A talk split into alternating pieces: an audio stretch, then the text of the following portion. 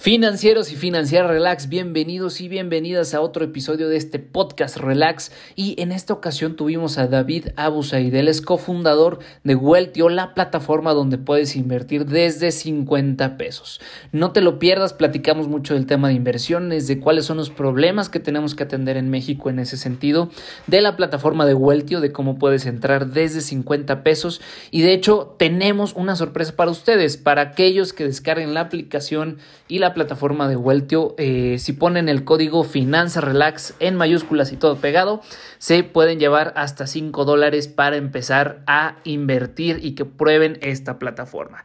Platicamos de muchos temas, también platicamos de Y Combinator y pues la verdad me gustó mucho entre esta entrevista, así que no te la pierdas. Muchas gracias por escucharnos.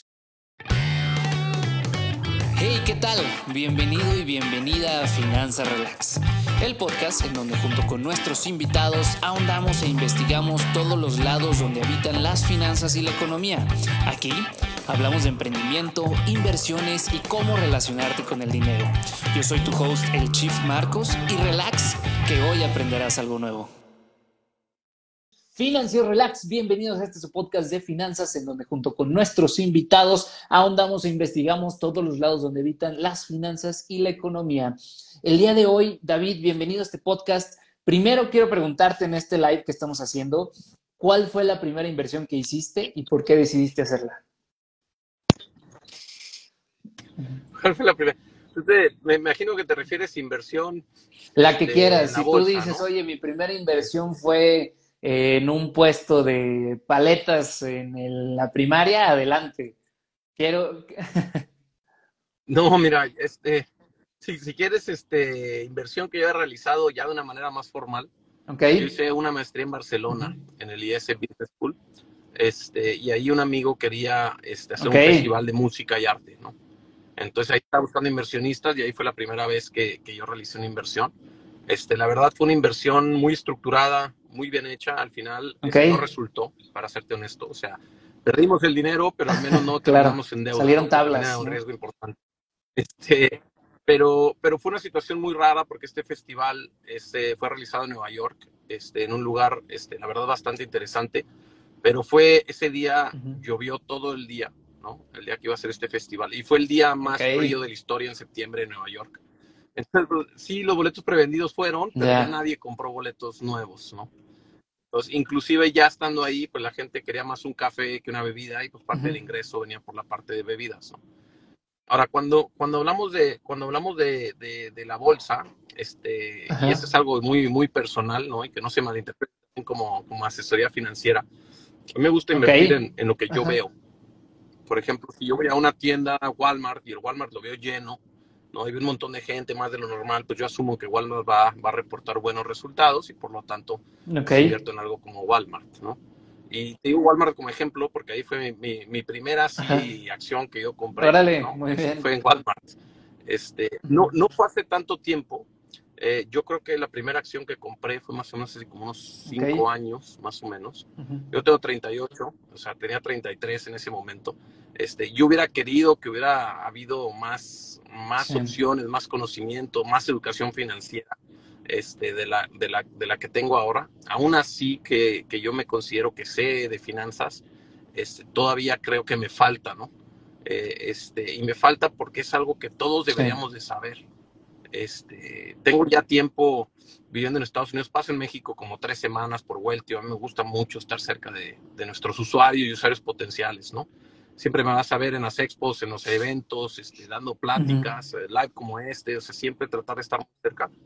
Entonces, este, yo la verdad sí considero que, que, hace falta mucho por aprender a un nivel básico. En Estados Unidos el 55% de las personas invierten, ¿no? que es un porcentaje altísimo. Este, en otras economías desarrolladas es, fluctúa entre el 25 y el 35%. Y en México, la verdad, es menor de 1%. ¿no? Entonces, eh, hay una correlación entre el desarrollo del país. Eh, está bien interesante y creo que también digo, eh, me causa mucha curiosidad y ahorita que platiquemos, porque incluso ya vemos empresas grandes en México que se están desenlistando, ¿no? De, de, la misma bolsa. Este, y pues se me hace algo pues muy, muy interesante. Creo que por aquí perdimos un poquito la señal. ¿Sí nos escuchas, David? Ya regresó. Perfecto. Oye, bueno, pues déjame te presento nada más rapidísimo. Como tú nos habías comentado, pues estudiaste, eres graduado de Ingeniería Civil en el TEC de Monterrey, cursaste la maestría en Administración de Empresas y en el IS Business School en Barcelona. Cuentas con más de 12 años de experiencia dando consultoría a instituciones financieras, trabajando en más de 15 países a nivel global, con las eh, firmas prestigiosas de McKinsey Company, Oliver Wyman en México y Miami. Y actualmente eres el CEO y uno de los co-founders de Wealthio, una plataforma de wealth management mexicana de construcción descentralizada que facilita el ahorro y la inversión de activos globales en nuestro país. Y bueno, también eres graduado del programa de Y Combinator del verano 2022, que ahorita te quiero preguntar de eso, pero primero quiero saber por qué estudiaste ingeniería civil. historia, es una historia muy chistosa. La verdad se me dan mucho los números en la parte eh, y los entendía bastante bien. Este, ya después en la carrera me di cuenta que ya para la calidad de la gente que estudia ingeniería civil en el okay. de Monterrey, pues ya era promedio, ¿no? Este, porque la verdad es una carrera bastante complicada. Yo la estudié porque en su momento este, mi papá tenía unas máquinas de construcción de carreteras, ¿no? yo decía, yo quiero construir carreteras, ¿no? Y, va un poco ligado al por qué, al por qué construimos Hueltio, ¿no? Yo quería construir carreteras porque las carreteras en México, la verdad, son de muy baja calidad. Y muy baja calidad mucho en la parte de, de la ejecución de la construcción, ¿no? Entonces decía, oye, pues yo quiero hacer una diferencia, ¿no? No nada más quejarme de que sí. buenas carreteras, pero en realidad decir, oye, pues vamos a, a, a meternos a crear buenas carreteras, ¿no?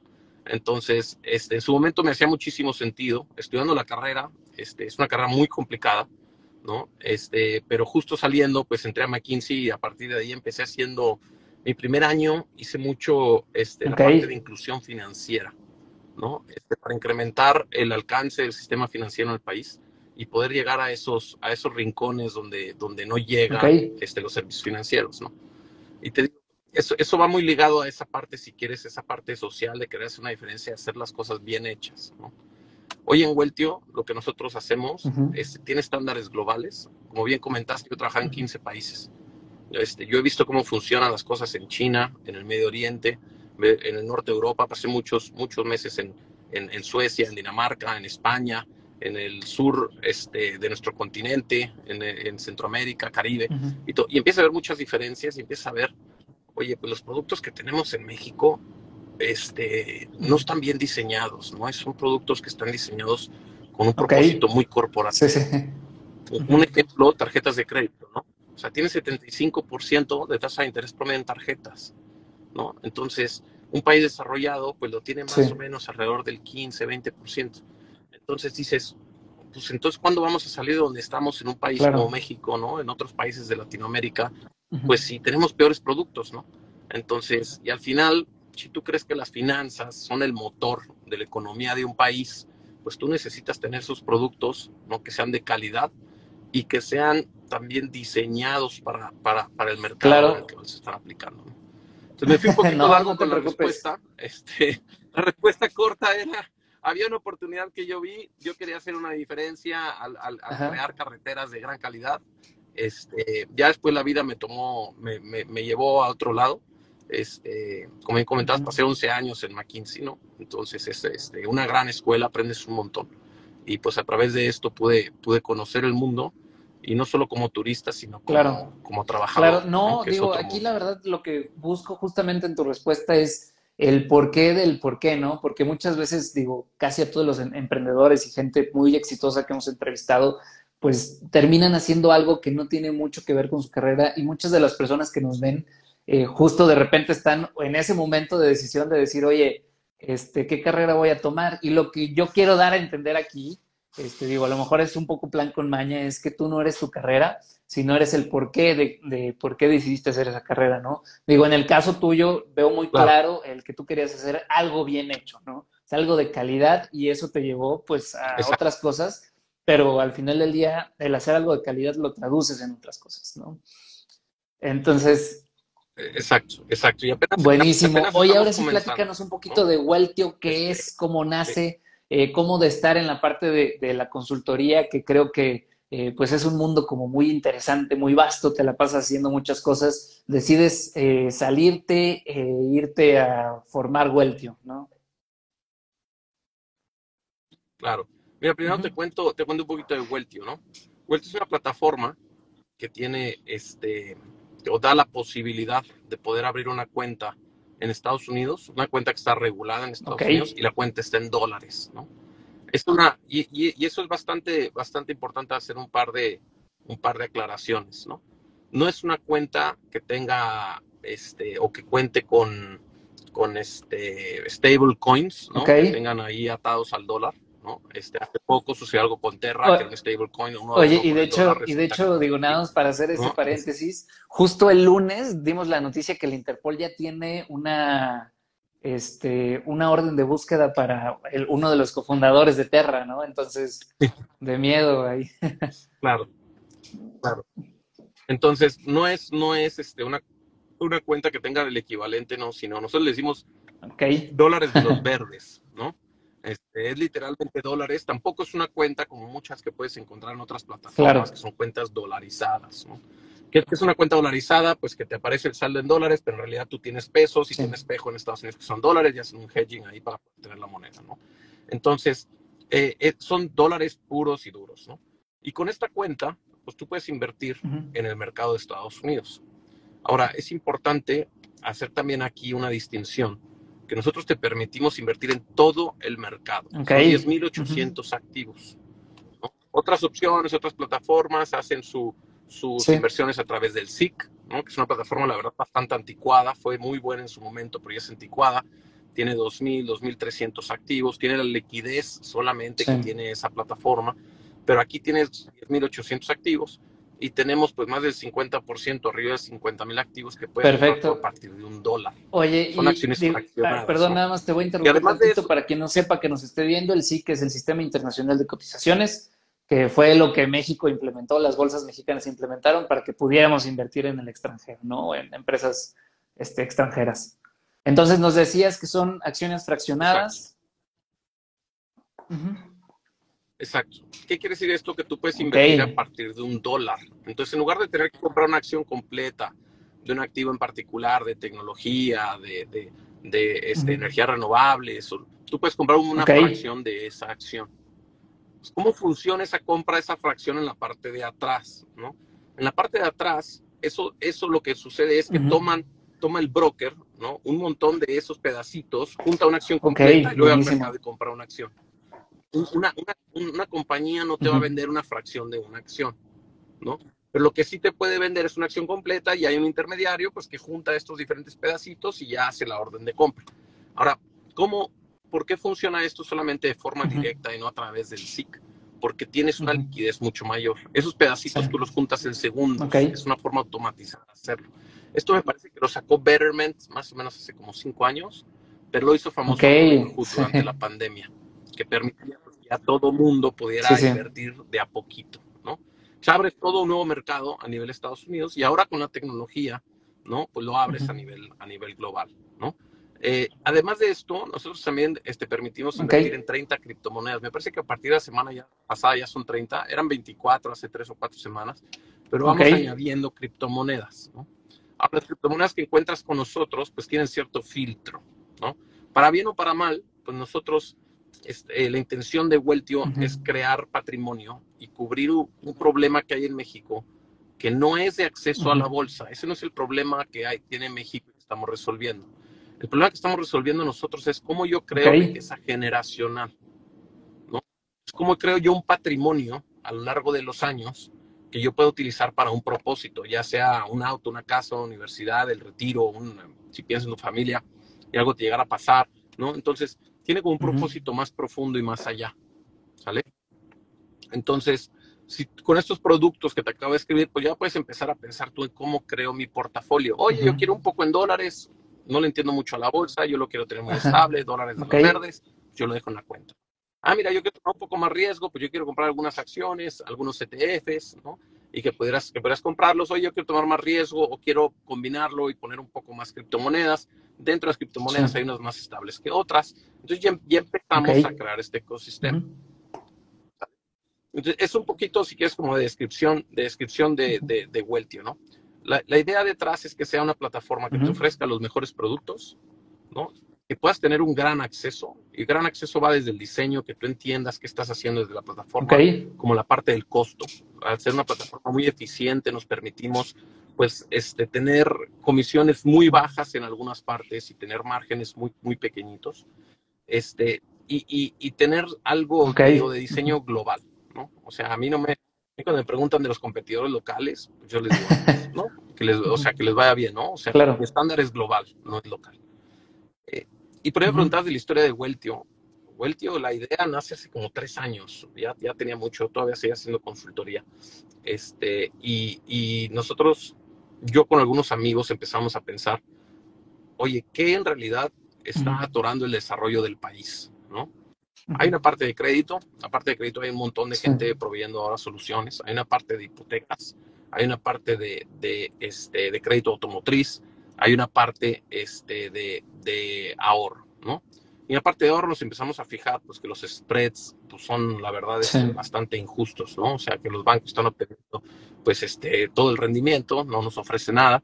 Y muchísima gente, inclusive en su momento mis compañeros de consultoría, pues tenían seis, ocho meses de sueldo en su cuenta de cheques. Este, tú, pero ¿cómo, no? Me dices, es que, pues no tengo tiempo de ver, no sé en dónde ponerlo este, y además de eso, pues es que si yo lo pongo en productos locales, la verdad es que mi rendimiento no es bueno, ¿no? Entonces empezamos a ver, ya conforme pasaba el tiempo, pues que hay un montón de fraude, ¿no? Y un montón de gente que busca volverse rica en el corto plazo porque no tiene esa visibilidad. Hay un montón de esquemas piramidales. Los terrenos, los terrenos en Yucatán no sobran, ¿no? Eh, yo tengo los terrenos en Yucatán, yo tengo el rendimiento, y dicen que tener rendimiento fijo, dicen que lo garantizan ellos como persona, ¿no? Entonces, eh, nos empezamos un poquito a dar cuenta pues, que el mercado es enorme, hay un apetito por un, por un producto este, de calidad mundial y que en realidad queríamos hacer una diferencia, ¿no? Viendo que el ahorro en México no es suficiente, necesitamos no solo ahorrar, yo no digo que ahorrar es malo, ahorrar a mí me parece espectacular, pero un porcentaje de ese ahorro hay que invertirlo. Entonces, eh, un poquito va por ahí. Vuelto hace, nace más o menos hace como un año. Dedicamos los primeros tres meses a hablar con los usuarios. O sea, yo personalmente entrevisté más de 200 personas para entender muy bien los motivos detrás, identificar este problema que te digo. La, la, última conclusión que llegamos es, el ecosistema no está diseñado para crear riqueza generacional en el país. Esa fue la conclusión de 200 claro. entrevistas. Este, y, y, después ya empezamos a, a, a, diseñarlo, elaborarlo. Este, pues en los últimos, nos tardamos más o menos en sacar un buen producto beta, algunos cuatro o cinco meses, refinarlo y finalmente salir a salir live, por así decirlo. Oye, buenísimo. Todo, digo, ahorita te quiero preguntar más sobre este tema de, de la construcción, digo, porque también hay mucha gente del canal que son emprendedores y siempre, pues hay esta onda de, oye, ¿quiénes son los socios correctos? Este, quiénes son las personas que tengo que agarrar en tema de programación, en temas de ciertas estrategias. Pero digo, a esto, con esto que nos dices, justo creo que das en el clavo, porque plataformas hay, pero también hay mucha desinformación allá afuera, que justo es lo que tratamos de evitar, ¿no? Mucha gente entrando a opciones binarias. Me acuerdo que alguna vez me invitó una chica que este, creo que era criminóloga o algo así por Instagram y me dijo, oye, vi tu perfil y, yo creo que te gustaría invertir acá y tienes que invitar a tres personas. Y le empecé a preguntar y me acuerdo que me dice de que no, es que son opciones binarias. Este, le digo, mira, ahorita hacemos una llamada y si me sabes explicar qué es una opción binaria, le entro contigo, ¿no? Porque la gente no tiene ni idea en lo que está entrando, ¿no? Y, es, es, un rollo peligroso y también creo que resuelve mucho, digo, ya me metí a, a la plataforma de Weltio este, ya empecé a, checar como todos los productos y todo.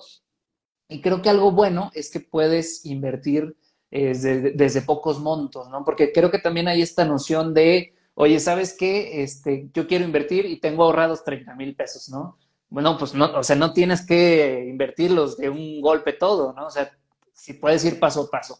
Entonces, lo primero, regresándome un poquito a lo, a lo que hablabas de Weltio, de la plataforma regulada, es que nos expliques qué es el FINRA, ¿no? Que justo lo escuchamos todos en esta película de The Big Short, cuando eh, los hermanos querían eh, poder eh, tradear opciones, ¿no? Y por qué es importante dentro de la plataforma de Weltio el tema del FINRA, porque sí que quiero que quede bien claro, porque hay muchas plataformas que ofrecen este, que dólares o dolarizadas justo esto que comentabas al inicio, pero quiero que nos aclares esta parte porque creo que es una parte fundamental de Waltio, ¿no?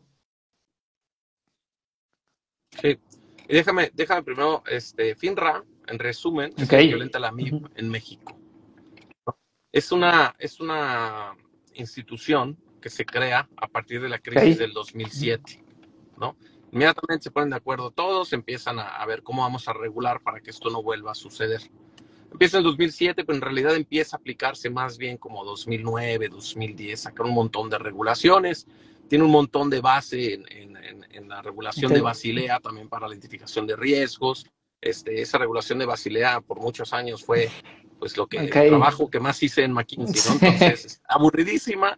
Si de verdad se quieren quedar dormido, pónganse a leer este, las recomendaciones este, para. ya van, como, en Basilea 7, ¿no? Algo por el estilo. no, fíjate que ya yo me quedé en la 3, ¿no?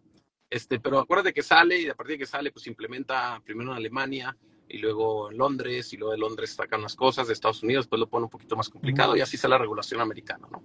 Pero se, se, crea, se crea FINRA, ¿no? ¿Qué ventajas tiene FINRA versus la MIP? La MIP te asegura por 400 mil UDIs, sí, que son 2 millones de pesos más o menos al día de hoy, ¿no? Este que son 100 mil dólares, ¿no? FINRA lo hace por 500 mil dólares. Ahora tu cuenta, al estar en Estados Unidos, pues no solo tiene el beneficio de regulación bancaria, pero también el beneficio de, de, la geografía. Si algo llegara a pasar en nuestro hermoso país, suponiendo que el día de mañana se cae todo el país, pues tú tienes tu dinero en Estados Unidos, es un dinero que está en dólares, está protegido, está regulado. ¿no? Entonces tiene mucho más beneficios de estar acá. Las cuentas dolarizadas que están en México, al ser dolarizadas y no en dólares y ubicarse la, la custodia en nuestro país, pues aplica la regulación local y por lo tanto si algo llegara a pasar, pues conlleva, ese, conlleva ese riesgo. ¿no? Hay, que, hay que también siempre pensar que por más pequeño que sea, siempre hay un riesgo país. ¿no? El riesgo país de Estados Unidos es menor al riesgo país de México. ¿no? Entonces, es, es, eso, si quieres, esos beneficios tiene, tiene FINRA, además pues de permitirte montar en tus cuentas diferentes cosas que no te permite la regulación en México de la MI, ¿no? Este, es revisada más frecuentemente, está más actualizada, tiene muchos beneficios. En fin, Buenísimo, justo, digo, justo creo que es algo importante, porque como tú mencionabas, pues el tema de, eh, me parece que el, bueno, el, de protección ahorro bancario es el IPAP, ¿no? Pero pues funge como, como esto en Estados Unidos. ¿Y cuál eh, sería la, o sea, cómo nosotros como mexicanos, que ahorita quiero que me platiques un poquito del W8, que es algo que tú haces cuando haces tu, eh, cuenta en, Weltio. ¿Cómo funciona este rollo del W8 para poder estar en dólares, digamos, eh, desde México? Y necesito tener un RFC para poder entrar a la plataforma. La respuesta a la última parte de tu pregunta es sí. ¿no? Necesitas tener un RFC. Un W8 lo que hace es que yo le reporto a, las autoridades fiscales en Estados Unidos, pues que tengo una cuenta este, en dólares, tuve un ingreso por esa cuenta en dólares o tuve una pérdida, pero yo soy mexicano, por lo tanto voy a pagar los impuestos en México. ¿Vale? Entonces ellos le sacan copia, dicen check, ¿no? David va a pagar en su país.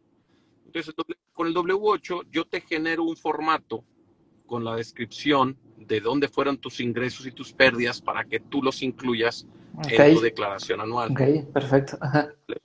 La verdad es que yo lo he visto bastante fácil, ¿no? O sea, hay literalmente una parte este, que dice ingresos por, ganancias o pérdidas de capital. Los ingresos, te los calcula y te sale, ¿no? Eh, dicho, dicho esto, pues obviamente si no pones mucho ingreso, nosotros no somos este, consejeros fiscales o, no, no, no, damos este tipo de asesoría, ¿no? Obviamente, pues, si tienes dudas hay que consultar a un experto, pero sí es algo que es relativamente sencillo, ¿no? Ahora, hay beneficios por, ciertos, por ciertas inversiones que tienes, este, que son diferentes si, la, si el activo cotiza en el SIC o no cotiza en el SIC, sin importar de dónde haya sido comprado ese activo, ¿sale? Y obviamente los detalles hay que verlos con alguien que sea un experto, ¿no? Este, de la parte fiscal. Pero es algo que nosotros lo hacemos sencillo y lo hacemos la papelería, pues de tal forma que tú puedas declarar tus impuestos en México. Por, Por lo mismo, requerimos de un RFC, ¿no? Para yo poderte generar ese documento que tú lo puedas. Buenísimo. Sí, creo que, y creo que es algo que también suena mucho en el tema de las inversiones. Oye, ¿cómo resulta? Y digo, ahorita que estamos hablando de que vamos a tener una cuenta en dólares, este, cuando, cuando retiramos ese patrimonio, pues cómo resulta, ¿no? Pero digo, creo que lo dijiste bastante claro, explicaste el tema en W8 y ahora con esta pregunta viene esta siguiente, que es cómo funcionan los retiros y los depósitos en la plataforma. Claro. Mira, si quieres, sí, déjame, claro. déjame nomás te comento algo, este, porque he recibido pues, muchas preguntas, propuestas, este, propuestas indecorosas de, de, de muchas formas también, ¿no? Si hay alguna plataforma que no te pida el RFC o que no este, te está dando tus papeles de impuestos o que te prometa que yo, de entrada, ya okay. no de ella buen, buen consejo. 100%, ¿no? no está regulada o no tiene sus cosas en orden o después te vas a meter en un problema y todo, ¿no? Entonces, porque a mí me lo han preguntado, ¿no? Oye, pero pues con el tema de impuestos, ¿no? ¿Cómo le hago? Le digo, o sea, nosotros estamos todo para que tú puedas reportar tus impuestos. ¿no? Y somos grandes abogados por el, sí. obviamente por el pago de impuestos, por lo cual lo tratamos de hacer lo más fácil posible, porque sí me ha tocado escuchar historias que me dicen, no, este, no, mira, pero es que así, así, lo otro y lo otro, le digo, si, o sea, ve a otras plataformas que te lo quieran resolver de una manera, o ve con el, los terrenos de Mérida, o ve a otro lado, ¿no? Nosotros somos, como te comento, una plataforma hecha y derecha, totalmente regulada, este, y con estándares pues, globales, ¿no? Este, nuestro nivel de, de, de, de, ética, como gestionamos nosotros la compañía, es tanto dentro de la compañía como hacia nuestros usuarios y es el compromiso y, y, que tenemos. Y justo me parece que es lo, lo más correcto, Ahora, digo, yo también, sí. bueno, más bien, yo trabajé en la banca anteriormente y algo que siempre nos dejaban claro es, eh, al cliente tú le dices que el cliente tiene que pagar sus impuestos y hacerse bola a hacer, ¿no? O sea, nosotros no retenemos, no somos ni agentes fiscales, no somos el SAT, este, pero sí le vamos a dar todas las herramientas para que quede como muy claro toda la parte de las inversiones. Entonces, me, me encanta este consejo. Digo, ahorita te voy, a, te, te voy, a, pedir a lo mejor las red flags, ¿no? De, de plataformas para invertir, que creo que tienes claro. varias, pero te interrumpí tantito, entonces si quieres. Seguimos. Sí. Íbamos a la parte, sí, correcto. La parte de cash in, cash out, ¿no? La parte de cómo deposito y cómo retiro. Mira, es, es muy fácil realizar un depósito, ¿no? Al final, dentro de la plataforma, este, en la parte de depositar, se te da la información de una cuenta clave, una referencia, okay. que tú lo hagas a través de tu banco. ¿no? Entonces, sí tienes que ir a través de tu banco a poder hacer uh -huh. ese, a ese depósito. ¿no? Entonces, estamos de información. Hay una parte de que dices tú, oye, yo quiero depositar ya sea tantos pesos o tantos dólares. Si le pones dólares, hay que depositar exactamente uh -huh. la cantidad de pesos equivalentes. Si tú le pones 5 mil pesos, a veces es 4.999.98. Hay que depositar el 4.999.98 por la diferencia de centavos, pues que claro, no da la okay. división del tipo de cambio. ¿no? Es importante mantener, mantener eso, eso este, en la mente, que vaya el depósito pues exacto por la cantidad que se te, uh -huh. que se te informa. ¿no? Una vez ya con eso veía tu aplicación bancaria, pues tú puedes este, realizar, realizar ese depósito y algo muy interesante que tenemos nosotros, y la verdad es muy apreciado por nuestros usuarios, es que en okay, uno o dos minutos tú tienes los dólares. Uno lo hace en Unity, ¿no? Hemos metido un montón de esfuerzo que a través de una transferencia uh -huh. doméstica tú puedas este, tener dólares sí. tan rápido, ¿no? Ahora una pregunta que nos dicen, oye, pero el tipo de cambio, ¿no? Que va ligado a cómo ganamos dinero. Y nosotros somos transparentes con eso, ¿no? Este, uh -huh. Nosotros tenemos uh -huh. un margen en el tipo de cambio. Ahora, somos muy cuidadosos que ese margen que nosotros estamos cobrando, como yo compro dólares al mayoreo y los vendo al menudeo, ese margen, ¿no? El 90% de las veces va a ser menor sí, a lo sí, que sí, se cobra un. Claro. Entonces tratamos de ser muy responsables, ¿no? Digo, de alguna manera tenemos que ganar dinero, sí, la verdad es, la respuesta es sí, así ganamos dinero en, en su mayoría, pero siempre ser, pues tener márgenes este, responsables, ¿no? Que a mí no me da vergüenza decirlo. O sea, a mí me da vergüenza decir de dónde sacamos dinero, pues es que estoy tratando ahí de, de cobrarle a mensual. Ajá. Por ahí una plataforma, que no voy a decir un nombre, pero, pero es de criptomonedas. Este, yo, yo tenía, este, bueno, para empezar no, no pude entrar a mi cuenta por mucho tiempo. Cuando logré entrar, yo tenía el equivalente a 75 uh -huh. dólares en criptomonedas, ¿no? Cuando, bueno, 75 okay. pesos, de hecho eran, eran pesos, ¿no? Este, cuando yo vendí las criptomonedas, de repente okay. tenía 69 y medio. Ajá. Oye, pues qué margen me están cobrando ahí en las criptomonedas, ¿no? Me están dando para empezar mi saldo en el stock claro. para emocionarme, pero cuando yo vendo, pues me dan otro precio. Yo no supe ni por qué. Entonces terminé con 69 y medio. Yo me dije, bueno, voy a retirar mi dinero, ¿no? Retiro mi dinero y me llegan 67 a mi cuenta. Digo, oye, pero ¿y qué pasó? ¿No? este, ¿Quién me dijo esto? O sea, ¿en qué momento? Y, y, yo he hablado con mucha gente que tiene esa plataforma en cuestión, este, y no han sacado su dinero por eso, porque dicen, oye, es que sacarme dinero me cuesta un montón. Me dice, ¿te estás dando cuenta ahorita? Me dice, sí, es que había sacado, tenía un año, dos, tres años depositando, y ahora que lo quiero sacar porque tengo una necesidad, pues resulta que es más o menos el 7%, pues menos del dinero que yo contemplaba, ¿no? Y no solo eso, sino no me están diciendo ni por qué me están cobrando, ni siquiera cuando yo hago una compra me dicen, oye, pues mira, aquí tenemos tales márgenes, el precio de compra, el precio de venta. Entonces yo ya puedo contar con ese dinero. Pero yo contaba con esos 75 pesos y me dieron 67, ¿no? Entonces digo yo, bueno, o sea, ese es exactamente el ejemplo de la plataforma. Buenísimo. Que no queremos crear, ¿no? exactamente lo que queremos cambiar. Y, la otra parte de tu pregunta, que era el cash out, ¿no? La parte de la salida. Es muy importante, nosotros la parte de configuración, hay que agregar ahí, pues, tu cuenta clave a la cual quieres que salga el dinero. Hoy por hoy, solamente puede ser fondeado por tu persona a tu nombre, a tu cuenta a tu nombre en Weltio. No tenemos una entrada de efectivo, una entrada de efectivo ni una salida. Y tiene que regresar una cuenta también a tu nombre. La salida, en realidad tardamos, o sea, el proceso tarda un minuto para recibir tu dinero, pero eh, nosotros pedimos más o menos 24 horas. A veces lo tardamos un poco más. ¿Por qué? Porque nosotros hacemos una revisión este, muy, muy específica, pues de que la persona que está sacando el dinero a su cuenta sea la persona que es dueña de la cuenta. Entonces, hay unos temas de seguridad ahí que nosotros corremos, ¿no? En la parte de atrás, para poder nosotros asegurarnos que el dinero caiga. ¿Sale? poco a poco vamos a ir, ya, ya tenemos el plan, vamos a ir haciendo controles automatizados, ¿no? Para empezar a hacerlo de una mejor manera, más segura, más rápida. Más bien más rápida, más segura ahorita tenemos un estándar de seguridad altísimos, pero sí hacerlo pues más rápido. Oye, se me hace muy interesante y digo, creo que también algo que da algo bien de qué hablar de una plataforma de inversión, eh, pues es el tema de la transparencia. Este, digo, yo hablé también con, con tu equipo y con Monse y ella fue muy clara. A ver, nosotros, eh, una de las fuentes de cómo gana la aplicación, ¿no? Porque decía, no, pues es que, o sea, puedes desde tanto y puedes invertir desde tanto, eh, no hay ciertos cobros, ¿no? Que a lo mejor en otra plataforma serían comunes. Y ella fue muy clara, nosotros le ganamos en el spread, pero es un spread, eh, pues, o sea, sano, ¿no? Saludable. Este, y me parece que eso también es una banderita verde para ustedes. Mi, mi siguiente pregunta, que a lo mejor este, va con lo que me platicabas ahorita. ¿Cuál sería la, diferencia entre una plataforma, o sea, entre Weltio y una plataforma como Bitso o como GBM en el caso de las acciones y todo esto, o Binance, por ejemplo, en el caso de, las criptomonedas? Mira, este, te voy a decir algunas, algunas temas, digo, sin hablar, sin hablar mal de la competencia, que a mí no me, no me gusta hablar mal de ellos. O sea, para mí nosotros este, estamos creando algo eh, eh, diferente, algo con diferentes estándares, pero te puedo dar algunas, algunas este, temas, ¿no?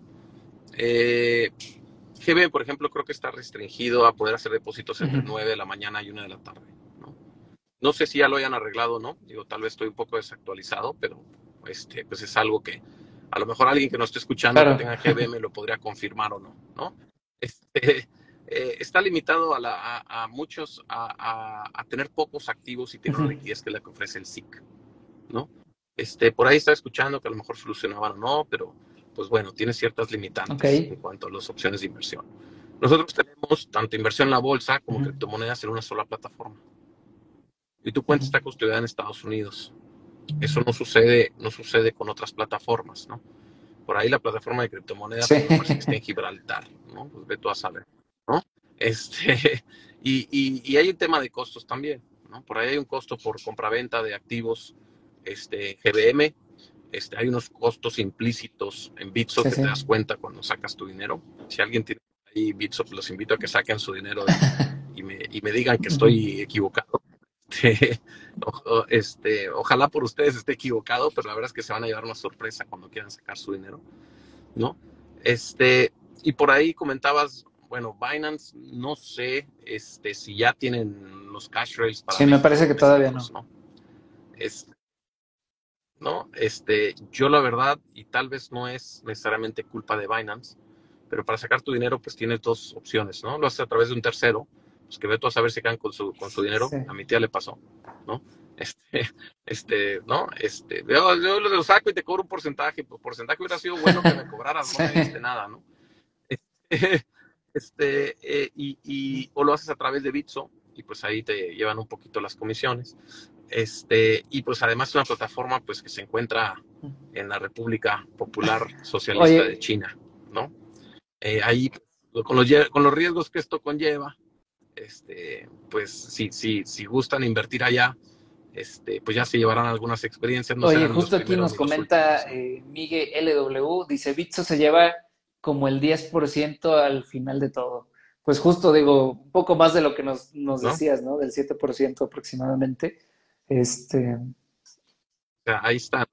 Y el tema, y el tema es que cuando las criptomonedas van subiendo y tienen una época, si quieres, pues si te estás llevando el 300%, 500%, sí, claro. no te importa, ¿no?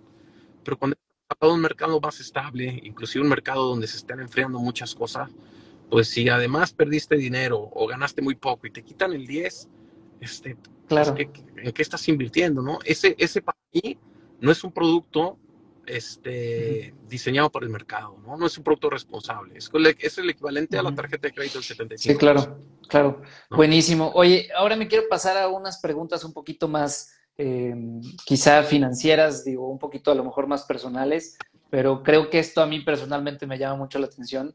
Eh, platícanos de YC. Y Combinator, digo, para quien nos esté escuchando, es una de las aceleradoras más importantes. Creo que es más, más difícil entrar a YC que entrar a Stanford.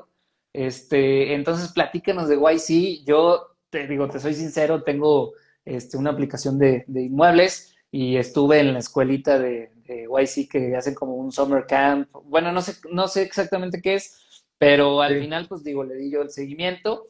Pero platícanos de tu experiencia en YC, cómo se dio esto, cómo fue todo este rollo.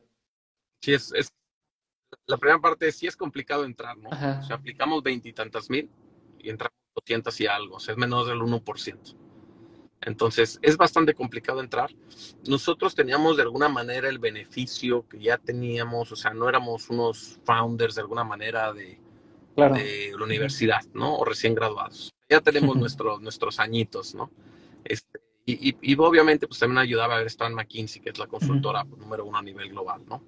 Entonces, eso nos ayudó un montón y además yo creo que, que, algo que hicimos nosotros eh, eh, y que nos lo dijeron de feedback, cuando nos dijeron, oye, pues ¿por qué nosotros, no?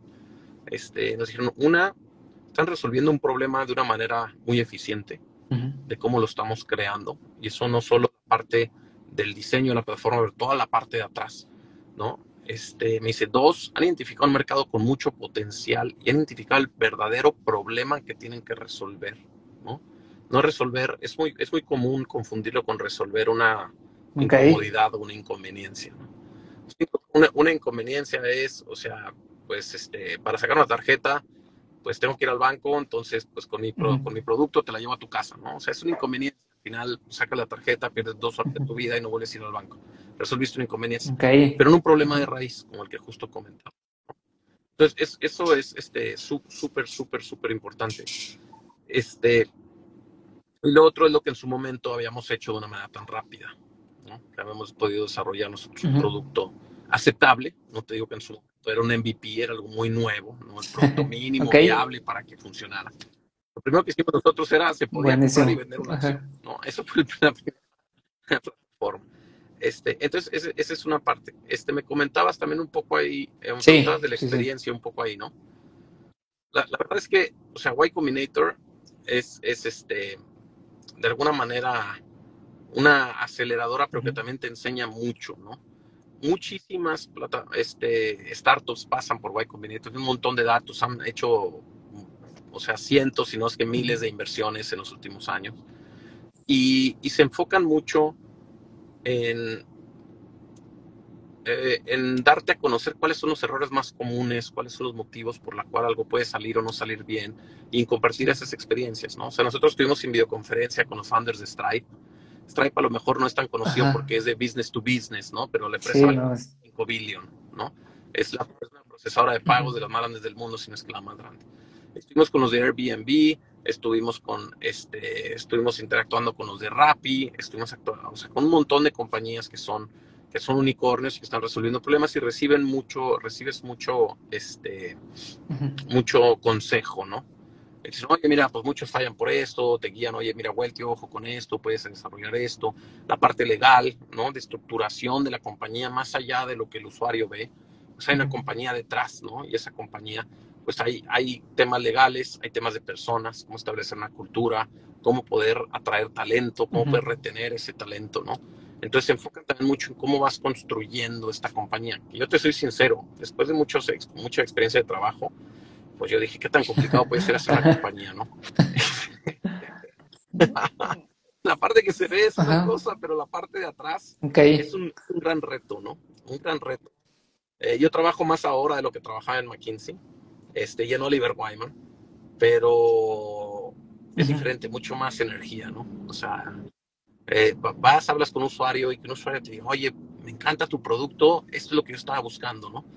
Entonces dices tú, oye, pues ya a lo mejor le estoy ayudando, poniendo mi granito de arena para, para contribuir a la vida de alguien, ¿no? Por eso hace que te levantes temprano, ansioso por empezar a ver qué hay hoy, qué trabajamos. El hecho de, de, de estar platicando, este, digo, Hoy para mí son las 8.43, nos podemos quedar siguiendo platicando hasta las 11 de la noche. Este, no, eh, y justo quiero preguntarte cuál crees que ha sido el reto más difícil que han tenido en estos años como fundadores. Digo, creo que son dos o tres socios, si no me equivoco. ¿Cuál crees que ha sido el reto más difícil que han tenido hasta ahorita?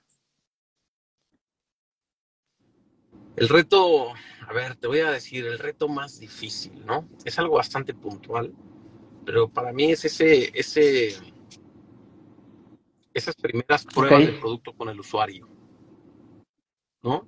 ¿Por qué? Porque tú puedes crear un producto, somos un equipo, lo pruebas, funciona, puedes comprar y vender una acción, ¿no? Y después lo pruebas con un usuario y el usuario no lo puede hacer porque lo hizo de una forma diferente que lo hacemos nosotros, porque nosotros ya lo conocemos tanto, ¿no? Que, que, alguien lo hace de forma diferente, ¿no? No lo vio, no lo entendió. ¿Por qué? Porque no lo expliqué bien. Entonces, llegar a esa parte, a esa madurez del producto, que ya lo empiezas a hacer intuitivo, ¿no? Que ya la gente lo hace solo y te digo, ya lo, ya lo entendí, no, necesitas que explicármelo, ¿no? Los primeros usuarios descargaron la plataforma y nosotros ni les ayudábamos ni hablamos con ellos y tú veías como la descargaban, abrían su cuenta, este, realizaban un depósito y compraban una acción solo. ¿no? Entonces, llegar a ese punto es un reto. Porque antes de eso hay muchísimas claro. ¿no?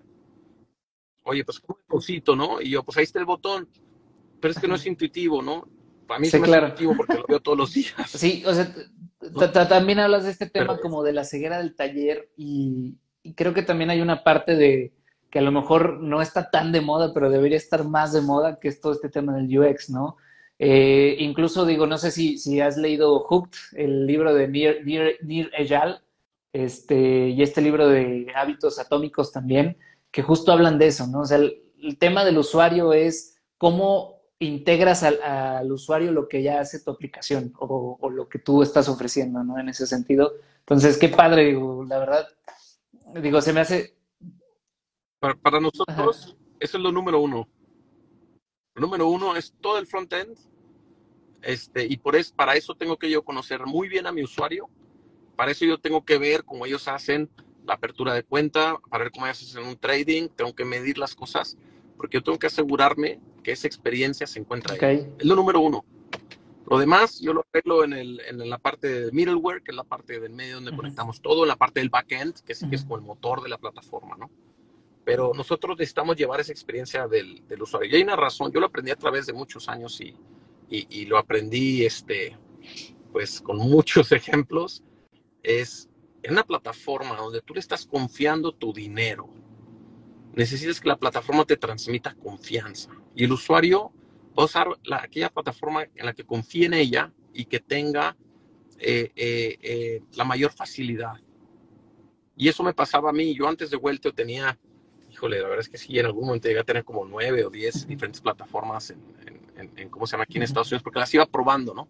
Eventualmente encontré una, la verdad no es ni la mejor plataforma, no es la más sofisticada, ¿no? Pero es aquella que me generó esa confianza que dije, aquí voy a poner mi dinero. Ya sé cómo usarla, la verdad tiene 40 funcionalidades, pero tiene 10 que me sirven a mí, son fáciles de utilizar, me gusta visualmente. Nadie se levanta en la mañana y dice, hoy es el mejor día de mi vida, voy al banco, ¿no? ¿No? Es muy diferente, ¿no? Entonces, hay que crear esa sensación, que es una aplicación agradable, fácil de usar, claro. bonita a la vista, ¿no? Y, y, no es menor, no es menor, ¿no? O sea, el hecho de que una plataforma sea, nosotros lo tenemos parte de nuestra, de este, nuestro manifiesto interno, ¿no?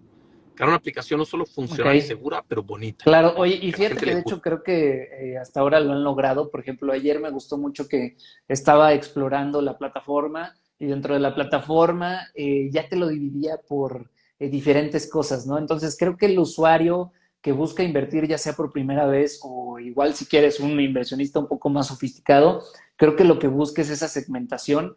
Por ejemplo, yo algo que quiero lograr con mis inversiones de aquí a cinco años es poder vivir de los dividendos, ¿no? Entonces, eh, luego, luego me fui y vi que aparecía eh, con mayores dividendos, este, acciones con mayores dividendos y luego, luego me metí. Entonces, me gustó mucho esa parte y te quiero preguntar, ¿han tenido rondas de inversión? ¿Cómo empezaron Weltio? ¿Fue con capital propio? ¿Fue con sus ahorros o parte de sus ahorros? ¿O aplicaron en el Friends, Family and Fools? Este, ¿Cómo fue esa parte? Mira, te lo, te, lo, te lo cuento más o menos, ¿no? O sea, y es la parte inicial, también a lo mejor ahora que me estás recordando cuál es una parte difícil, la parte inicial es complicada, pero no por ser complicada es imposible. esa parte inicial, pues tienes al final, pues que explicar lo que vas a hacer con la confianza de que, de que vas a poder ejecutarlo, pues a un grupo pequeño de personas, ¿no? Porque al principio, pues no tienes dinero, ¿no? O sea, ¿no? Partiendo de un, de un esquema más o menos tradicional este, de, de, cómo, de cómo funge un startup, el caso de Weltio no es muy diferente. Los primeros meses pues estás sin capital, estás con un grupo de fans igual de locos que tú que van a crear, que van a crear algo en lo cual pues tienes un plan, ¿no? Este, ese plan burdo. Ahora, nosotros, yo creo que también un poco por la experiencia que tenemos y, y esa red de personas que conocemos, pues pudimos levantar capital más de nuestra red que en realidad de, familia o, de Fulls, ¿no? O sea, en nuestra red de inversores hay banqueros con más de 15, 20 años de experiencia, hay country managers este, de compañías de tecnología, hay este, un par de personas que son fundadores de unicornios, también están con nosotros. Hay gente como bastante senior, pues que hemos tenido la fortuna de conocer al pasar tantos años en consultoría. Si quieres esa parte Obviamente fue complicada como, como todo el mundo, pero sí teníamos acceso a, esta, a, estas personas, ¿no? Pues así juntamos la primera ronda. La segunda ronda, de alguna manera, por llamarle segunda, fue la parte de YC. YC, como bien conoces, pues invierte una cantidad de dinero que son 500 mil dólares. Este, este, y tienen un, un trato que es bastante estándar, ¿no? Este de YC. Entonces, es, esa, esa, esa parte, pues, este, conlleva de YC, de YC, ¿no? Nosotros, a, este, eh, en el, eh, a, partir de la graduación de YC entra otro proceso de levantamiento de capital. el levantamiento de capital, la verdad, no es sencillo, porque cada etapa, pues, tiene diferentes retos, ¿no? Tú entras en una etapa inicial, pues, la verdad es que la gente apuesta al equipo, ¿no? Que tengas un mercado pues, suficientemente grande con un problema real eh, y que tu producto esté resolviendo ese problema y sea escalable y que, y que como mencioné al principio, que tengas un equipo que vaya a ejecutar pues ese plan de trabajo. Literalmente así. Entonces, casi, casi que ahí no hay métricas, ¿no? Ahí es, oye, te la tienes que creer que estos tipos son los buenos para resolver este problema en un mercado enorme y que van a crear un producto que resuelve ese problema. Si tú haces esos checks, entonces pues, la gente dice, va, ¿no? Invierto. Entonces, eso va madurando de una forma diferente. Después ya entras a uno, oye, pues es que si tú tienes eh, ya comprobado que tu producto pues, está resolviendo ese problema, entonces ya te empiezan a pedir más números, ¿no? Oye, pues cuántos usuarios tienes, usuarios, pues cuánto, cuánto, si hay alguno que se esté yendo a la plataforma, si la están utilizando, si están invirtiendo, entonces todo eso, ¿no? Eh, eh, y va evolucionando y ya después, si es en rondas futuras, pues empiezan a ver, oye, pues estos tipos están escalando como lo prometieron, ¿no? Este, y empieza ya una parte que le llaman la etapa de growth, ¿no? La primera, etapa es más como product building, la construcción del producto. La segunda etapa le llaman product market fit, que es tú que tu producto pues en realidad está resolviendo ese problema. Y la siguiente etapa se llama growth, ¿no? Que en realidad tu está, está siendo escalable, como tú, como tú lo pretendías. ¿no? Ya de ahí siguen las claro. rondas, ya B, C, D, F, G. Buenísimo. Oye, ¿y tú ves a, a Weltio haciendo una IPO en un futuro? ¿Sí? Claro. ¿Es, ¿Es, una palomita dentro de tu bucket list? A, mí, a mí me preguntan, ¿cómo te ves en cinco ah, años sonando la campana en Wall Street? Y no tengo, la menor duda. Déjame, déjame, déjame te digo por qué. Nosotros estamos construyendo una forma que sea escalable a nivel no solo regional, sino global. Toda la parte de atrás está diseñada para poder escalar a nivel global. Nosotros estamos creando una cultura y una ética de trabajo dentro de Weltio que compartimos todos un mismo objetivo, una misma visión, ¿no? Y tenemos estos estándares que te digo, nosotros no queremos crear la mejor aplicación de México, nosotros queremos la mejor aplicación del mundo. Y nosotros queremos ser esa compañía de tecnología que no hay, cuando menos muy conocidas o que sepa yo, una compañía de tecnología importante de México que se haya llevado al mundo. Hay de cementos, sí. Hay de, logística también. Hay de, bienes de consumo también. Pero no hay una compañía de tecnología que digas, oye, estos son los ejemplos globales en su sector. Eso, eso me gusta, eso me gusta. Y ahorita hablando del futuro, ¿cómo ves a Weltio en el futuro? Por ejemplo, eh, digo, creo que algo que, eh, por ejemplo, ahorita no hay quien te a lo mejor asesore dentro de la plataforma, sino que pues obviamente tú tienes que hacer tus propias investigaciones y todo eso, pero ¿cómo ves? O sea, ¿cuáles crees que sean los siguientes pasos para Weltio de aquí a cinco años? Sí, mira, eh, hay una, hay una, hay un, un, tema que nosotros tenemos que resolver, que es esa parte de asesoría. Hoy por hoy no somos asesores este, financieros, ¿no? Por lo tanto, nosotros creamos todo este ecosistema dentro de la plataforma para que puedas encontrar lo que estás buscando, ¿no? Pero es una plataforma totalmente autodirigida al día de hoy. Este, a futuro nosotros sí estamos este, aplicando para una licencia de asesoría financiera, ¿no? En su momento pues habrá ciertos servicios que van a poder ofrecerse a nuestros usuarios. Es algo que para nosotros es una prioridad este, poder ser asesores financieros, porque una de las principales preguntas es, oye, pero ¿en qué invierto? Yo no sé en qué invertir. Este, entonces, estamos apuntando hacia allá. Hay muchos diferentes servicios que estamos ofreciendo a través de la plataforma.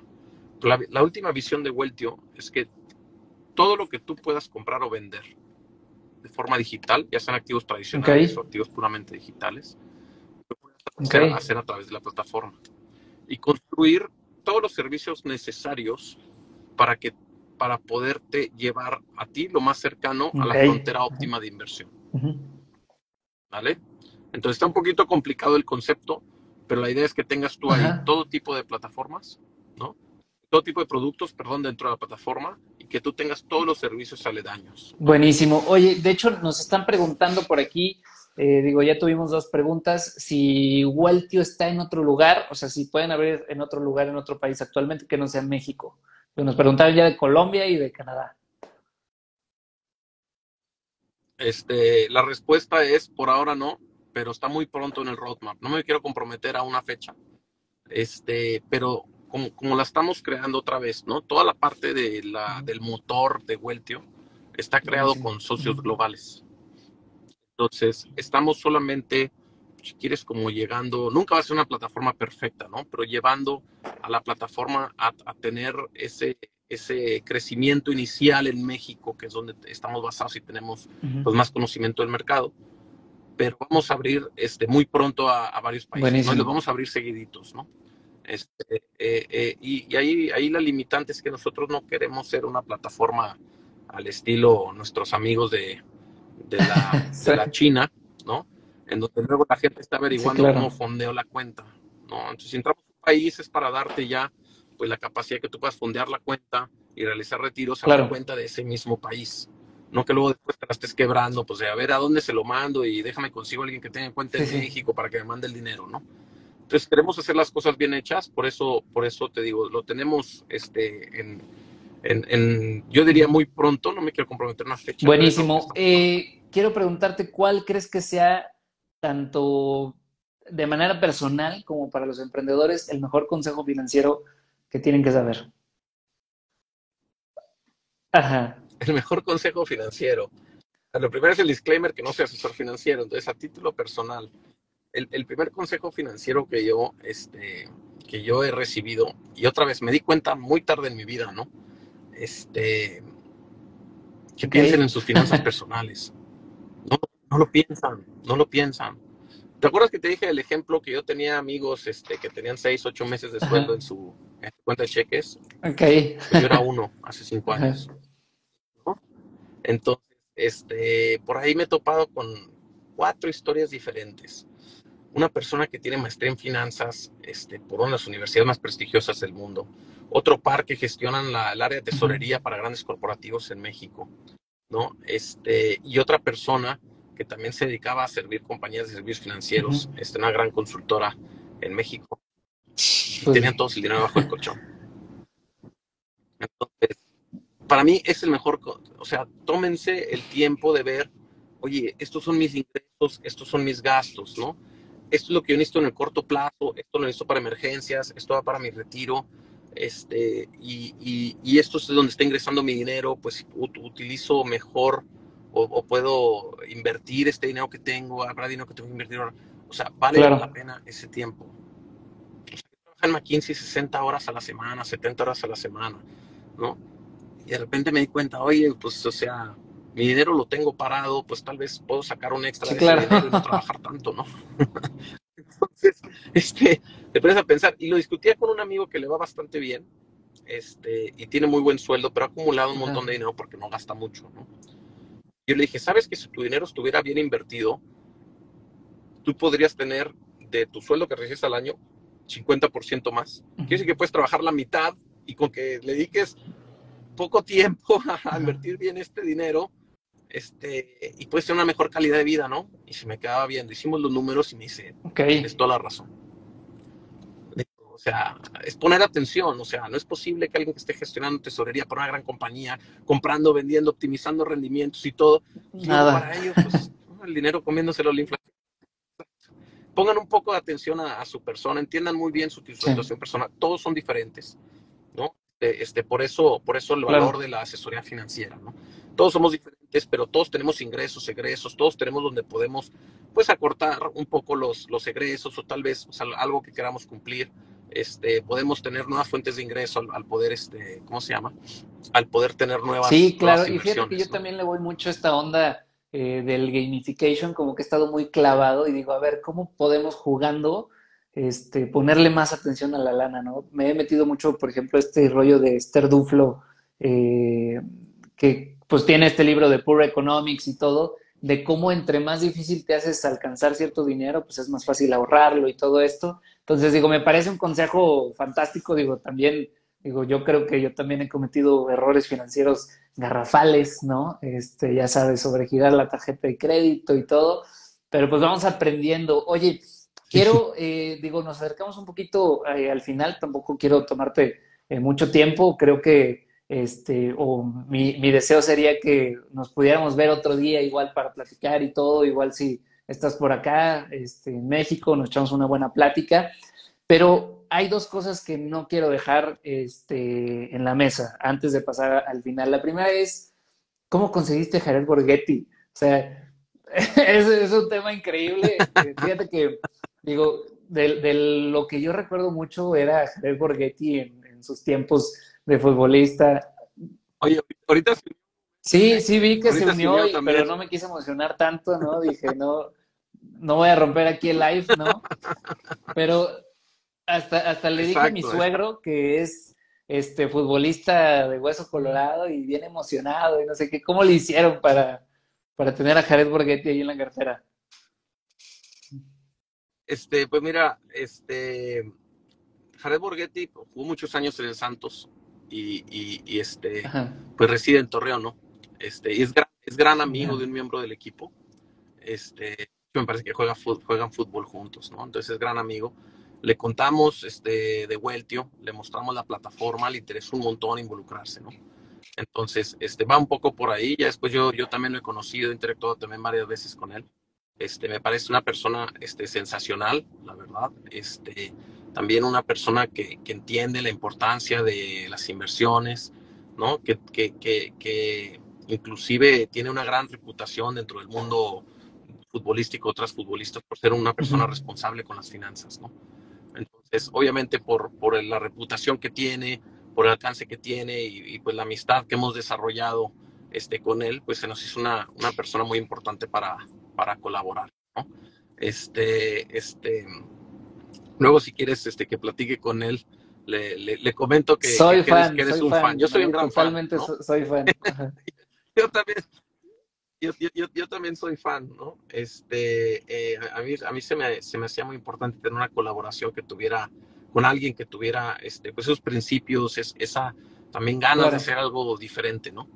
Nosotros le contamos cómo lo estamos construyendo, el por qué, este, pues el cambio que queremos que hacer en el país, ¿no? Y, y, yo creo que ahí este, lo cachó muy bien porque va mucho también con su, con su ética, ¿no? Y con lo que él también pues a través del fútbol en su momento y después ya en la vida post-fútbol, pues también ha venido haciendo que es querer hacer pues, un cambio, algo diferente, algo responsable, ¿no? Estar, estar con alguien y con una compañía que sea ética, ¿no? Este, entonces, este, por ahí va lo Buenísimo, qué padre, la verdad, me, digo, me da mucho gusto y justo va mi siguiente pregunta hacia allá, porque digo, creo que hay, por ejemplo, ahorita ya plataformas como Weltio, eh, que están teniendo una misión muy importante, como tú lo dijiste, dentro de la población mexicana, que es eh, acercar las inversiones, eh, hacerlas, democratizarlas todavía más. Y ya vemos, digo, canales, por ejemplo, como Finanzas Relax, que pues la misión es justamente esa, tratar de acercar a todas las personas y las finanzas, eh, la responsabilidad que tienes que tener con tu dinero eh, de manera económica, que puedas entender qué está pasando para poder tomar decisiones importantes de tu vida y no necesariamente de patrimonio, pero decisiones que te importan a ti. Y creo que también hay estos perfiles como Jared Borghetti que dices ahora que son muy responsables eh, con el tema del dinero, pero es un futbolista, ¿no? Entonces, ¿cómo crees que todas estas partes, ¿no? Hablando de educación financiera, plataformas como Weltio, plataformas de inversión en general, eh, canales de educación financiera y gente que tiene el micrófono eh, para llegar a mucha gente. ¿Cómo crees que podamos llegar a más gente para concientizar sobre este tema de las inversiones? Mira, este, la verdad es que yo creo que a todo mundo en algún momento de nuestra vida nos llega la parte de pensar en nuestras. Desafortunadamente, pues a un grupo les llega este, pues ya muy tarde en su vida, que, que, nunca es tarde, pero pues para hacer algo más responsable, más drástico, más sostenible, pues no, yo creo que entre antes mejor. Este, y yo creo que sí tenemos cierta responsabilidad tema.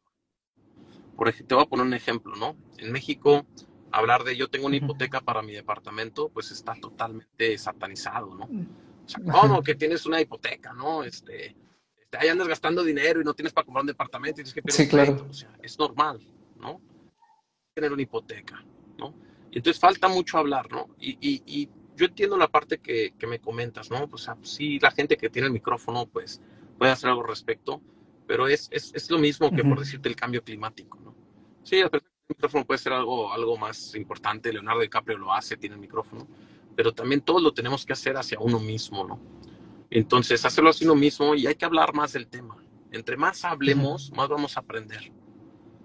Este, también metiéndote un libro, pues a lo mejor no lo vas a lograr, pero puedes aprender de la experiencia de alguien más, ¿no? Este, yo estando, que tengo tiempo viviendo, viviendo acá en Estados Unidos y he viajado mucho a México, pues es muy normal que la gente pregunte, oye, mira, saqué una tarjeta de crédito, fíjate que tiene una promoción, que nomás te cobran el 20 de interés y tienen los años gratis, y no sé, ah, mira, pues cuál tienes, no sé qué, ah, mira, pues yo tengo esta otra, pero me cobran el 30, déjame, ¿no? De hipotecas, ¿no? Oye, pues subieron las, las tasas de la hipoteca, pero este, me la subieron y otro, oye, pero yo tengo a alguien que, mira, a lo mejor te puede ayudar y puede ser un refinanciamiento. Y se empieza a hablar de esto, ¿no? En, México es, nos, da pena decir, me está yendo bien, ¿no? Porque luego las sociedades, oye, me está yendo bien, seguro está robando, ¿no? Seguro está haciendo algo chueco. Este, entonces, nos, falta mucho más apertura este, de hablar tema de, este, temas financieros, ¿no? Este, temas de dinero. Y no necesariamente mencionando cantidades, no necesariamente, oye, pues yo soy, no, no, tengo tanto, o no tengo, o esto y lo otro, ¿no? Sino simplemente de ver, oye, pues cómo nos ayudamos los unos a los otros dentro del grupo de amigos, pues ver de cómo, cómo hablamos, ¿no? ¿Qué estamos utilizando? Oye, pues yo utilizo este, Welty, ¿no? Oye, chécala, mira, me gusta esto, no me gusta esto, ¿no? Oye, pues mira, es que además yo utilizo otra plataforma, oye, es que yo tengo esta cosa, otra cosa, otra cosa, ¿no? Yo utilizo tal banco, este, me ha ido súper bien, eh, métete con este banco, este, yo saqué una hipoteca con tal compañía, entonces es, esa parte nos falta. Y le ponemos tanta atención a, muchas otras cosas este, y acabamos gastando más dinero, acabamos ganando menos.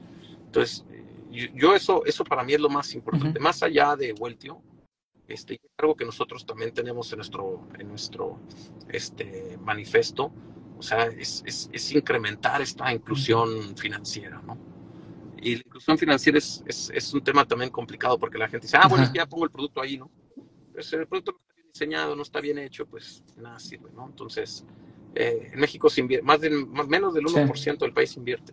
A lo mejor últimamente ha subido al 2%, este, pero en realidad es, un porcentaje muy bajo, ¿no? Entonces, hay que cambiar Sí, creo que sí hay un tema de cultura y justo eh, hace poquito hablábamos de, de, por ejemplo, los japoneses, ¿no? Que desde chiquitos les enseñan este rollo del kakeibo, que es como de cómo ahorrar, cómo manejar el dinero. Entonces sí, sí creo que es un estigma todavía este, este rollo del dinero, ¿no? ¿Sabes, que en Japón, ¿sabes que en Japón hay tasas negativas?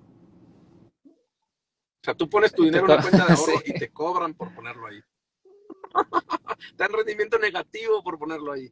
Pero así de grande es la, es la cultura de ahorro, ¿no? Eh, en, en México ahorramos, pero pues no invertimos y luego nos vamos con el primer Y se lo das todo, ¿no? Entonces. dame, dame, dame 100 mil pesos y yo te voy a dar 10 mil semanales y al cabo de no sé qué tanto, las primeras dos semanas claro. cumplen, no Sí, sí es, sí es un tema. Sí es un tema. Típico. Típico. Cuando hago esa pregunta en foros con más personas, el otro día que estábamos platicando, había unas 10 personas conectadas en un webinar, ¿no? Este, yo creo que es más o menos el 50% de personas que levantan la mano que no de fraude. 50.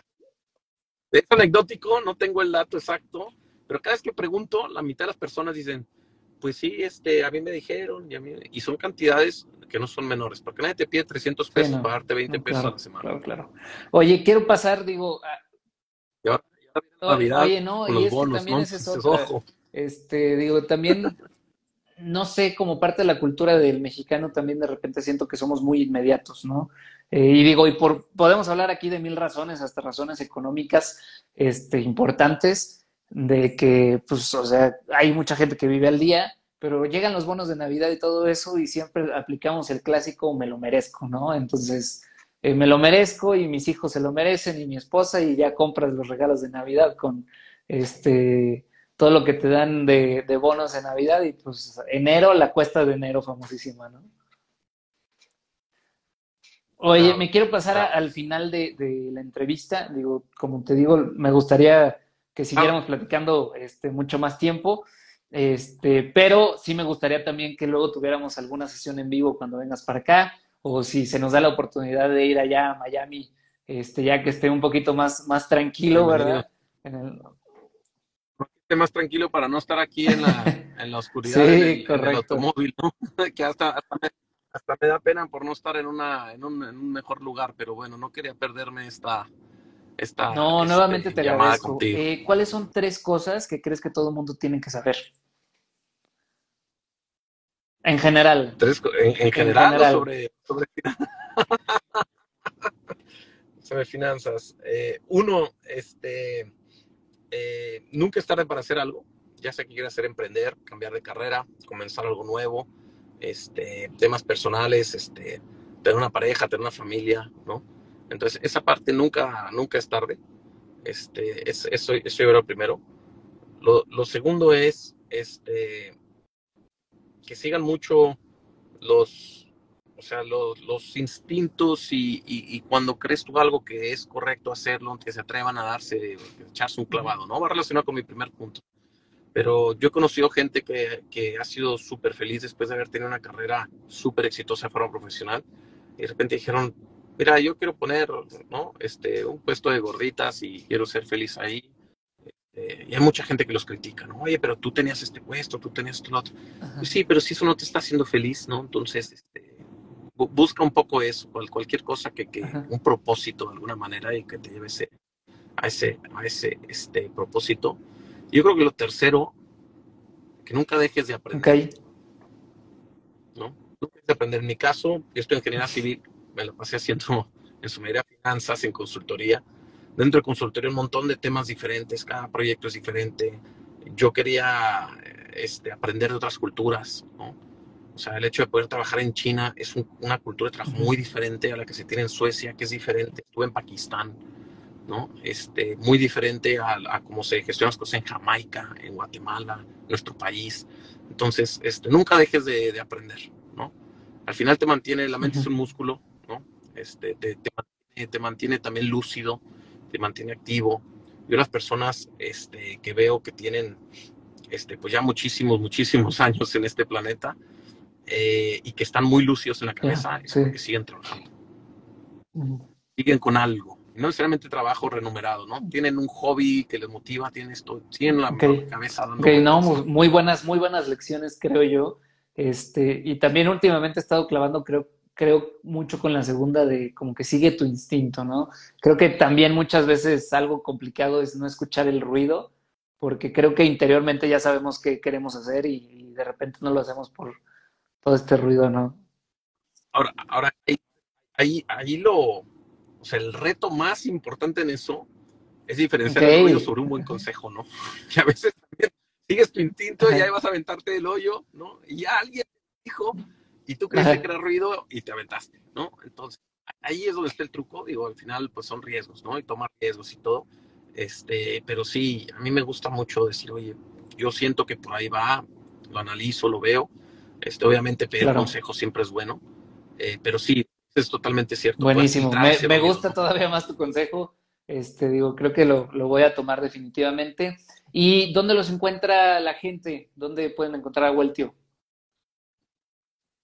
Mira, eh, eh, les voy a decir por partes, ¿no? Este, la parte de redes sociales, bueno, aquí está en Weltio App, que está en, estamos en Facebook, este, Instagram, eh, en LinkedIn también nos encuentran como Weltio en YouTube. Este, próximamente Buenísimo. vamos a sacar un canal de TikTok, ¿no? Lo estamos trabajando. Una, una, un canal de TikTok este, que estemos trabajando. Eh, en correos nos encuentran en el correo de hola arroba weltio, ¿no? Este, ese correo de hola arroba weltio me llega a mí directamente, ¿no? Entonces, este, obviamente lo tiene menos revisión que mi correo personal. Si me quieren escribir a mi correo personal, yo tampoco tengo problema. Es david arroba weltio.com. ¿no? Este, cualquier pregunta, duda, comentario, este, si es algo que no es tan urgente, pues escríbanlo hola arroba pero si es algo que quieran, cualquier pregunta, cualquier inclusive feedback de la plataforma o algo, a nosotros nos sirve. Este, obviamente las felicitaciones por una buena plataforma nos ayuda, pero lo que más, más nos ayuda es, este, oye, mira, pues esto podría ser hecho de mejor forma así, así nosotros, esa plataforma uh -huh. la estamos creando este, nosotros, pero mucho con base en lo que, en lo que, este, en lo que este en lo que dicen nuestros usuarios y si ustedes descargan la plataforma inclusive antes de crear una cuenta ya hay sí. un botón ahí de WhatsApp no este botón de WhatsApp para que sepan le llega directamente a mi co-founder no este entonces eh, no le llega así como al, al, último de una organización de 10 mil empleados no o sea, le llega directamente a mi co-founder. Entonces, cualquier pregunta que tengan ahí es la parte de soporte. Este, ahí la podemos, la, lo, los puede atender de manera muy rápida. Este, digo, los fines de semana un poquito más... Despacio. Más, más este, interrumpido el servicio, ¿no? Pero sí prometemos regresar con ustedes, ¿no? Este, lo vamos haciendo lo más rápido posible. Somos una compañía bastante joven, somos pocos okay. en Weltio, somos 15 personas, ¿no?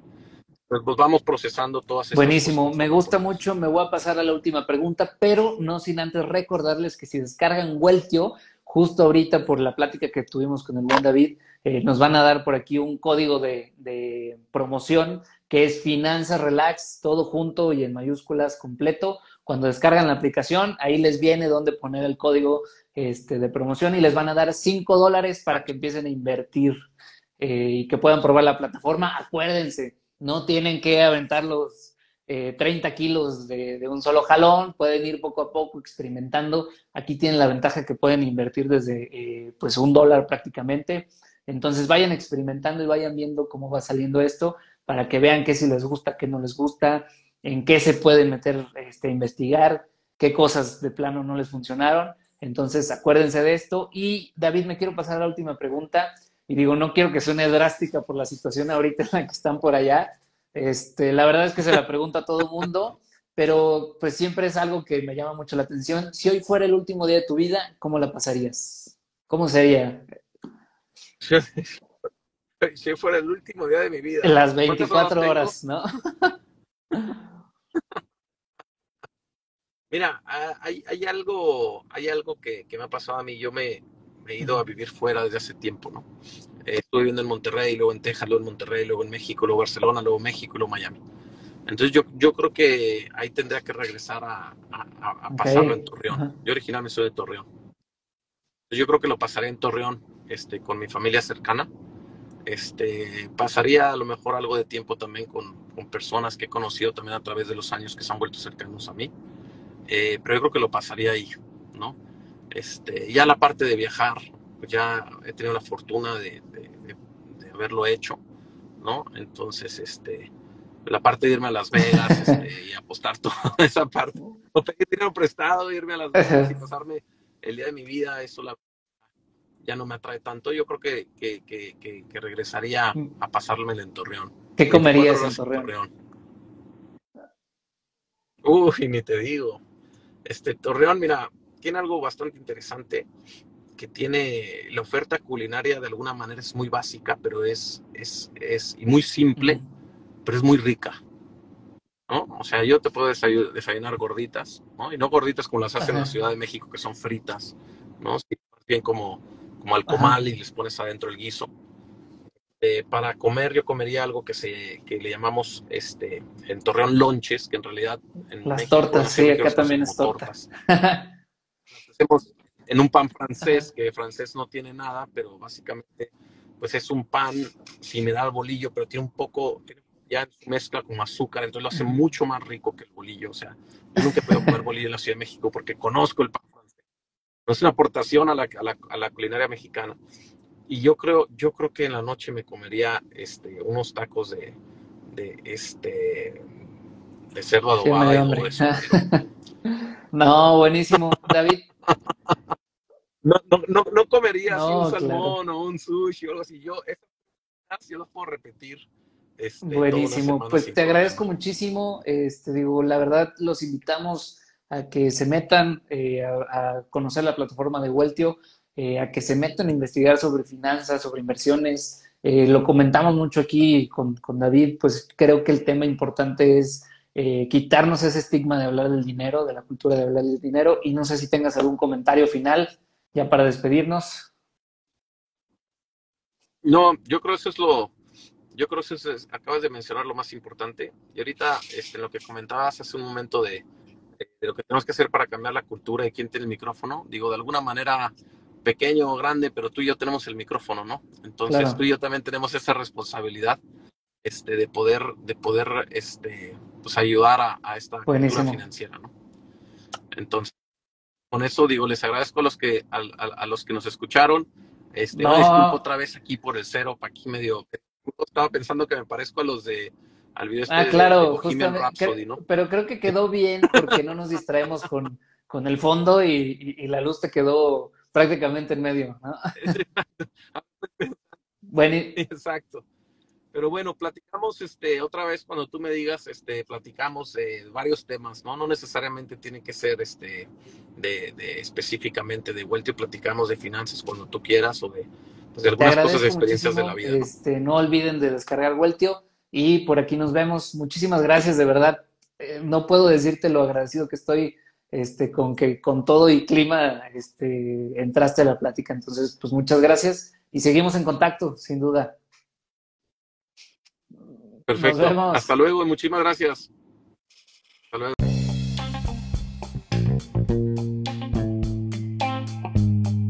Si te gustó este capítulo, compártelo, dale muchísimo amor y nos puedes encontrar en todas nuestras redes como Finanzas Relax. Espero verte pronto por aquí y muchas gracias por escucharnos.